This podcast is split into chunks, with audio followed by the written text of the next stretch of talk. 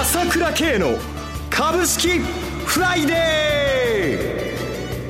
ー。この番組はアセットマネジメント朝倉の提供でお送りします。皆さんおはようございます。浜田節子です。朝倉慶の株式フライデー。今日も株式投資をする上で重要となる注目ポイントを取り上げてまいります。パーソナリティは、アセットマネジメント朝倉代表取締役、経済アナリストの朝倉慶さんです。朝倉さん、おはようございます。おはようございます。よろしくお願いいたします。よろしくお願いします。さて、朝倉さん、アメリカではオバマケアの代替法案の審議の行方注目されているようですが。そうですね、はい、伸びちゃいましたね。24日以降に延期ということですね。そうですね。はい、これはやっぱりちょっと厄介な問題ではありますよね。ええー、まあ今までね、やっぱりこの政策が進むっていうことを前提に思ってましたからね。はいまあ、これ、いつもこういうふうにアメリカの議会っていうのは最後の最後まで揉めるんですけれども、まあ、これで決裂するより、えー、まとまる可能性の方が当然高いと思ってるんですけれども、はい、いつものことですからね。ただ、決裂した場合は、やっぱりどうしても玉突き的に他のものも遅れちゃいますので、うん、やっぱりしばらく調整っていうことになっちゃうでしょうね、米国株はね。はい、ただ、この最後の最後でまたね、妥協して、うまくまとまって、、えー、あの法案が通るんであれば、はい、その通りまた上昇波動に戻ってくると思いますね、今、不安感が出てるところですからね。ということは、昨年11月からのトランプ相場はまだ持久力はあるということでよろしいでしょうか？これの、この今日の法案が通るか通らないかというのは極めて重要だと思います。はい、えー、これが通らないと、ちょああのちょっと高値を抜くまでは時間がかかっちゃう形になるでしょうね。一方、日本ですが。日本の方はこの政治リスクが困ったもんですね。えー、森友学園問題。そうですね。今までは全然このことっていうのはね、まあ日本は政治リスクはないと思われてたわけですけども、はい、なんかつつけばつつくほどということで、まあ昨日あたりも堂々としてますからね、あの人がね、えー、えー、籠池さんがね、まあそういうこともあって、ちょっとこの 円高がこれ今進んでるわけなんで、この円高が進んでいるうちはちょっとさすがに日本株買いづらいですけれども、ただこの中にはやっぱりその米国債の売りポジションが随分ありましたから、その巻き戻しなんかも戻あの起こっていて、それと一緒に円高が起こっている部分もありますんでね、その米国債のいわゆるその残高、あ売り残高ですね、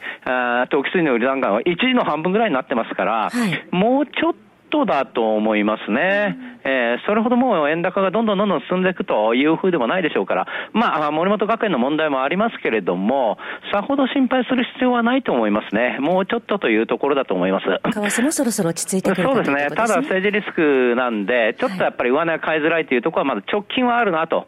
いうところで、まず一番肝心なのは、米国のその法案が通るか通らないかということで、今晩は注目ですね。はい。えところで、朝倉さん、先週の朝倉セミナーで、長谷川慎一さんの新刊完売されたそうですね。そうですね。もう、銘柄当たりまくっちゃって、この間言った銘柄もあっという間にまた上がってますからね。はい、えー、この投資でお金を増やす人、減らす人、もうあっという間にセミナーで売れちゃったんで、だいぶ用意していたんですけれども、はい、ああって感じでしたね。いや、長谷川さん人気ですね、すごく。人気です。やっぱりね、あの、朝倉セミナー来る人、かなりやっぱり投資経験者も多いわけなんですね。ベテランも多いわけなんですけれども、やっぱりこの基本ですよね。どう、あの、やっぱり増やす人、減らす人ということの基本が書いてあるので、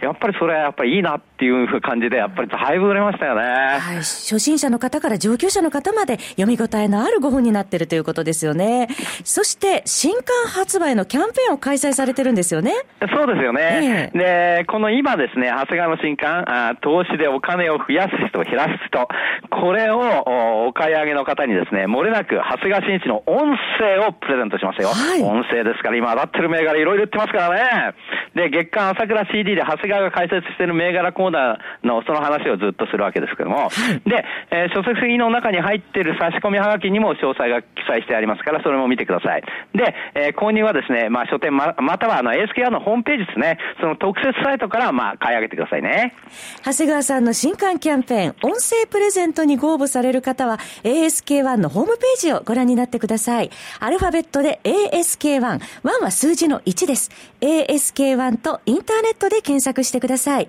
トップページにバナーがありますので、そこをクリックしてください。または、フリーダイヤル0120-222-464 0120-222-464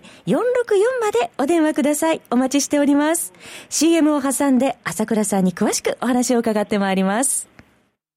鋭い分析力で注目を集める経済予測のプロ、朝倉慶。日々のマーケット情勢や株式情報、個別銘柄の解説を、朝倉本人が平日16時、メールでおよそ7分の音声を無料で配信中。株の判断に迷ったら朝倉慶。詳しくは、アセットマネジメント朝倉のウェブサイトへ。本日の市況解説無料メールマガジンにご登録ください。アセットマネジメント朝倉は、証券取引、金銭有価証券の予託、貸付行為は行っておりません。また、情報提供する金融商品のお取引では、相場変動などにより損失を生じる恐れがあります。取引説明書、契約締結前交付書面などを十分にお読みいただき、ご理解の上、お取引ください。金融商品仲介業者登録、関東財務局長金中第605号。さて、それではアメリカ株式市場について、ここから伺っていきたいと思いますが、朝倉さん、トランプ政権の政策、今後思うように進んでいくのでしょうか？そうですね。これがまあ、やっぱり今日のあれ見てみないとわかりませんけれども、やっぱりね、このトランプさんが当選した後、最初ですか、ここでももう、あ買いだよって言ったの、言ったわけですけれども、私もね。はい、それは、その時もお話ししましたけれども、トランプさんが勝ったのと同時に、共和党が勝ったからですよね。トランプさんが勝ち、共和党が勝つっていうことは、まさに日本の、日本と一緒ですね。安倍政権、自民党、公明党ということで多数を取ってるってことは、政策が前に進むんだということを前提に書いたよということだったわけですよね。はい、で、ここに来てずっと私もお話ししてきたわけですけれども、まあ特にその日米首脳会談あたりからね、まあ最初はトランプさんも、その中国為替操作国45%関税とか、メキシコも35%とか言ってたわけですけれども、はい、全くさすがにゴールドマンサックス、まあ主要に、主要なところについてるだけあって、そういったね、めちゃくちゃなことはせずにですね、現実化路線になってきたよ、いいですよ、ということをお話ししてきたわけですよね。はい、そういう意味では本当にこう、まあ、悪いところがなくなってきて、いい感じになってきたわけだけども、今度はみんなが政策が遂行できるはずだと思ってた、そこの部分がですね、やっぱりこう、本来だったら共和党と一致してるわけですから、オバマケアだって廃止でしょ、えー、減税だってやるわけでしょ？法人税も含めて、本国投資の法だってやるって、みんなこういうふうに言ってるわけだから、それでやっぱり揉めちゃってるっていうのはね、やっぱり内部の問題ということで、これは困ったなという部分はありますよね。日程がありますから、玉突きで全部遅れちゃうので、やっぱりこれ、今晩、私は通ると思ってますけれども、やっぱりそこはちょっとこう、最後までわかりませんので、どうなるかということは注目で、ここの部分にちょっとクエスチョンマークをつけ、つけられたっていうのは、やっぱり2万ドルから2万1000ドルまでね、早いよって私もお話ししましたけど、勢いもついてるところだけども、うん、ここはやっぱりね、ああ、もう大変な減税するよって言った後で、ぼーっと言ったところなんで、うん、まあやっぱりその部分っていうのはどうしてもこう、ここでその、もたついちゃうと、やっぱりその部分は剥げちゃう。しかしながら、さあ、あの、じゃあどんどん悪くなるんかっていうと、それもまた違って、この間 FRB のイエレンさんも言ってましたけどね、はい、年3回上げますよということなんだけども、それについては、結局ね、オバマ政、あ、失礼、トランプさんの政策っていうのは加味してませんよと。トランプ政権がどういう政策になってくるかわからないので、その部分は加味してないということなんで、今の現状でも相当いいわけですよ。アメリカ経済好調という。そうです。そうなんで、その流れは続いてますので、えー、その、そういう意味で心配する必要はないんだけども、ちょっとこの期待が剥げちゃって、遅れちゃうっていうのはあるから、まあ、それは注意しなきゃならない。だから先ほど言いましたけども、まあ、あ法案通らないようだと、ちょっと高値を取るには時間かかる。これはしょうがないと思いますね、米国株の場合はね。えそして日本株ですけれども、今後の見通しについて伺っていきます。まあ、こういうふうになると日本株もどうなっちゃうんだろう、なんて思うけど、それは私心配ないと思いますよ。確かに、米国株が調整して、今円高で政治リスクがあるから、ちょょっともたついてるということはあるけれども、えー、まず1万9000のラインは非常に硬いですね、これ見ててもね。はい、えー、あっという間にまたこれ、昨日も返しましたけども、で、根本的にこう下がると下げたんじゃないかっていうこう不安感が日本中いつもあるんだけれども、もう私がいつも言ってるのは、昨年の7月末から完璧に変わりましたよということを言ってるわけですよ。日銀が3兆円から6兆円に買うということになった時点で、全くこれ見てください。チャート見てるのにでも全く流れが変わってるんですよね。ものすごい下抜きの勘抜きがかかってるわけです。もう政策の後押しがあるということです、ね、そういうことですね。はい、それで、見てても、えー下がるときっていうのは相当空売りが入んなきゃ下げないから。いわゆる空売り比率が40%以上超えてくるわけだけども、はい、ないものを売らなきゃ下げませんよってことですよ、要は。えー、売り物がだんだんだんだん、日銀はね、面白いんですけど、昨日も買ったんですよね、実は。そうですね。昨日も買ってるんですけども、まあこれは特殊だったのかもしれませんけれどもね、ああいうことが承認喚問があったら買ったのかもしれませんけども、えー、ずーっと玉をこういうふうに吸い上げていくってことは、時間とともにどんどんどんどん品薄になっていくっていうのはあるわけだから、はい、これは時間が経てば経つほど上げに味方していくんです、この相場は。空売りということですが、買い戻す時も早いという。そういうことです。だから、ますます、あ、一度そういうに下がっても、からあ売りを買い戻す時早くなると。こういうパターンは今後も続いていくということなんですよね。19面ではでは心配ないという19面心配ないです。それからですね、はい、4月に関しては、もう外国人がものすごく買えますから、これ昨年見てもね、はい、1兆円弱4月買ったんですよ。一昨年も2兆円弱買ってますから。あ、そうなんですね。えー、で、機関投資家にを見てもですね、はい、もう今年の場合は米国債で脅しちゃいましたってことで、もう株売らなきゃなんないとか、もう決算だっていうんでは、ここは売ってたわけだけども、はい、年度は変わればガラッと変わりますので、全くそれは心配ないということ。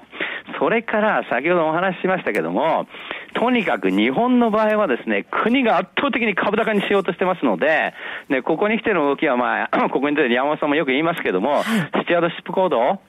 これに対しての、この、まあその、圧力っていうのはものすごく強くなってるわけですよ。はい、だから GPIF お金を持ってるから、ね、株を買ってるから、その機関投資家に何としても株主の権利を抑えということで、えー、配当を上げろとかね、自社株買いっていうそういう圧力をかけなさいよということで、その議案に対しても一、あの、一議案全部、あ賛成か反対かもうチェックするという体制になってる。